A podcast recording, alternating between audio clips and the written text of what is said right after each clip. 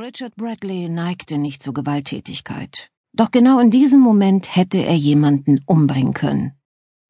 Er saß im Schlafanzug auf der Bettkante. Ich halte das nicht mehr aus, sagte er. Du gehst da jetzt nicht raus, sagte seine Frau Esther.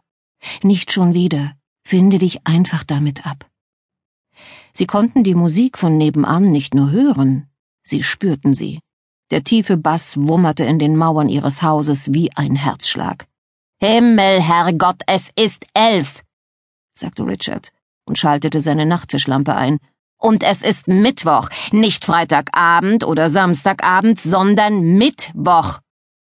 Die Bradleys wohnten schon fast 30 Jahre in diesem bescheidenen Haus in Milford, in dieser hundert Jahre alten Straße mit ihren stattlichen Bäumen. Sie hatten Nachbarn kommen und gehen sehen, nette und grässliche, aber so grässlich wie diese war noch nie jemand gewesen. Seit zwei Jahren vermietete der Eigentümer des Nachbarhauses an Studenten des Housatonic Community College drüben in Bridgeport. Seither, und Richard Bradley versäumte nicht täglich darauf hinzuweisen, ging die Gegend immer mehr vor die Hunde. Es hatte schlimme und weniger schlimme Studenten gegeben, doch die, die jetzt hier hausten, schossen den Vogel ab. Laute Musik fast jede Nacht. Marihuanaschwaden, die durch die Fenster hereinwehten. Zerbrochene Bierflaschen auf dem Gehsteig. Früher war das ein angenehmes Viertel gewesen. Junge Paare in ihrem ersten eigenen Heim, manche mit kleinen Kindern. Natürlich gab es auch ältere Kinder, Teenager, die hier lebten, doch wenn die es krachen ließen, sobald sie allein zu Hause waren, konnte man sie wenigstens am nächsten Tag bei ihren Eltern verpfeifen und dann kam es nicht mehr vor. Zumindest eine Zeit lang. Auch ältere Leute wohnten hier, viele davon Rentner, wie die Bradleys, die seit den 70er Jahren an Schulen in und um Milford unterrichtet hatten, ehe sie in den Ruhestand gingen. Haben wir dafür unser Leben lang geschuftet? fragte Richard seine Frau Esther. Damit wir eines Tages Tür an Tür mit einem Haufen gottverdammter Krawallmacher wohnen können? Ich bin sicher, die machen bald Schluss, sagte sie und setzte sich im Bett auf. Irgendwann ist doch immer Schluss. Wir waren doch auch mal jung. Sie verzog das Gesicht. Vor langer Zeit. Das ist wie ein Erdbeben, das überhaupt nicht mehr aufhört, sagte Richard. Und ich habe nicht mal eine Ahnung, was das für eine Musik sein soll. Was ist das verdammt nochmal? Er stand auf, nahm den Bademantel, der über einem Stuhl hing, schlüpfte hinein und knotete sich den Gürtel zu. Du kriegst noch einen Herzinfarkt, wenn du so weitermachst, sagte Esther. Du kannst doch nicht jedes Mal rüberrennen, wenn sowas passiert. In zwei Minuten bin ich wieder da. Herrgott nochmal, sagte sie, als er das Schlafzimmer verließ. Esther Bradley schlug die Decke zurück, zog sich auch den Bademantel an, schlüpfte in die Hausschuhe, die neben dem Bett standen, und rannte hinter ihrem Mann die Treppe hinunter. Richard, sagte sie flehentlich. Sie würde ihn nicht allein da hinübergehen lassen. Sie hielt die Wahrscheinlichkeit, dass diese jungen Männer auf ihn losgingen, für geringer, wenn diese sie da stehen sahen. Würden sie einen alten Mann niederschlagen, wenn seine Frau zusah?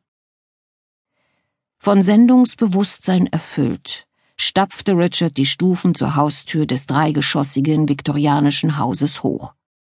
Die meisten Lichter im Haus waren an viele der Fenster geöffnet. Die Musik plärrte so laut, dass die ganze Nachbarschaft sie hören konnte. Doch noch immer nicht laut genug, um die lärmenden Stimmen und das Gelächter der Anwesenden zu übertönen. Richard schlug mit der Faust an die Tür. Seine Frau war auf der untersten Stufe stehen geblieben und behielt ihren Mann besorgt im Auge. Was willst du denn sagen? fragte sie. Er ignorierte sie und hämmerte erneut gegen die Tür. Als er die Faust zum dritten Mal erhob, ging die Tür auf. Ein dünner Mann um die zwanzig stand vor ihm. Er war etwa 1,80 groß, trug Jeans und ein unifarbenes dunkelblaues T-Shirt.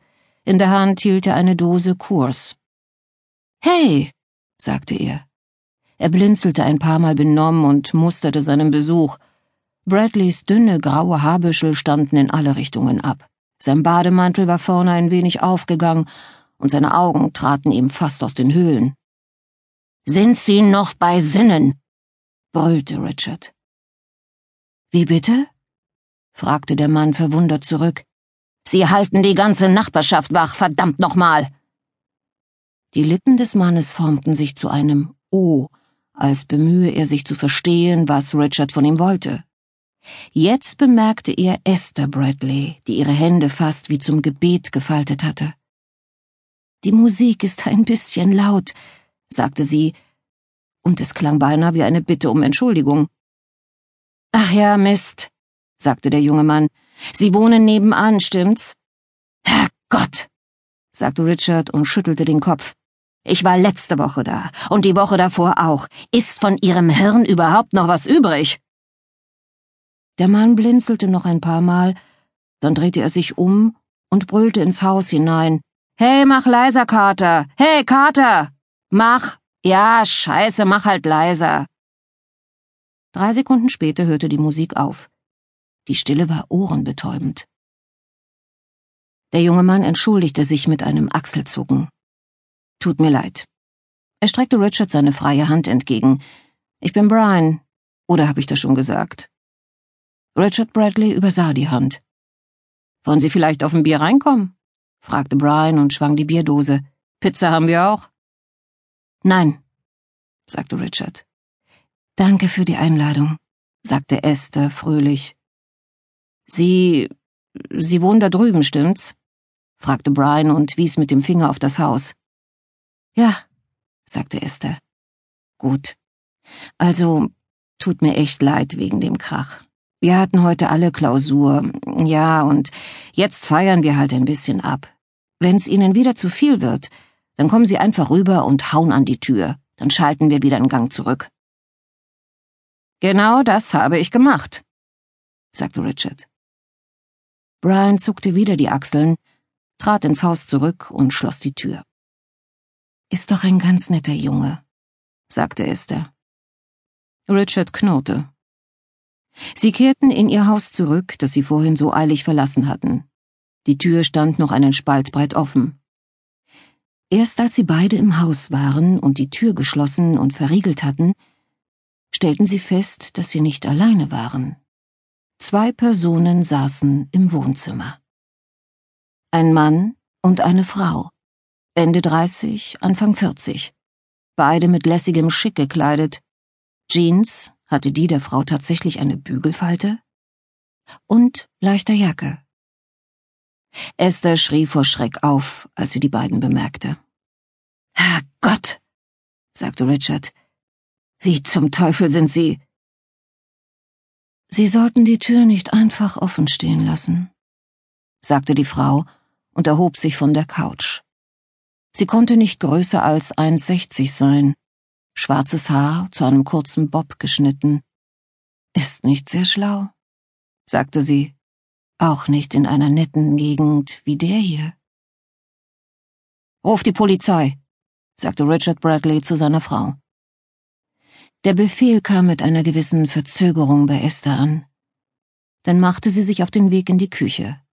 Doch kaum hatte sie den ersten Schritt getan, sprang der Mann auf und stellte sich ihr in den Weg. Er war gut einen Kopf größer als die Frau und stämmig, flink war er auch. Er packte Esther unsanft an ihrer knochigen Schulter, wirbelte sie herum und stieß sie grob in einen der Wohnzimmersessel. Sie jaulte auf. Sie elendes Schwein, sagte Richard Bradley und stürzte auf den Mann zu, während der ihm den Rücken zuwandte. Er ballte eine Hand zur Faust und drosch sie dem Eindringling zwischen die Schulterblätter. Der drehte sich blitzschnell um, fegte Richard wie ein Kind zur Seite, bemerkte, als dieser rückwärts auf die Couch zutaumelte, dessen nackten Fuß und bohrte ihm seinen Absatz hinein. Bradley schrie vor Schmerz auf, wollte sich an der Couch festhalten, ging aber zu Boden. Es reicht, sagte die Frau. Schatz, Magst du vielleicht ein paar von den Lampen ausmachen? Es ist schrecklich hell hier drin.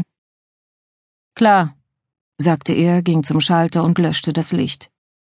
Mein Fuß, wimmerte Richard. Verdammt, Sie haben mir den Fuß gebrochen. Ich muss ihm helfen, sagte Esther. Lassen Sie mich einen Eisbeutel für.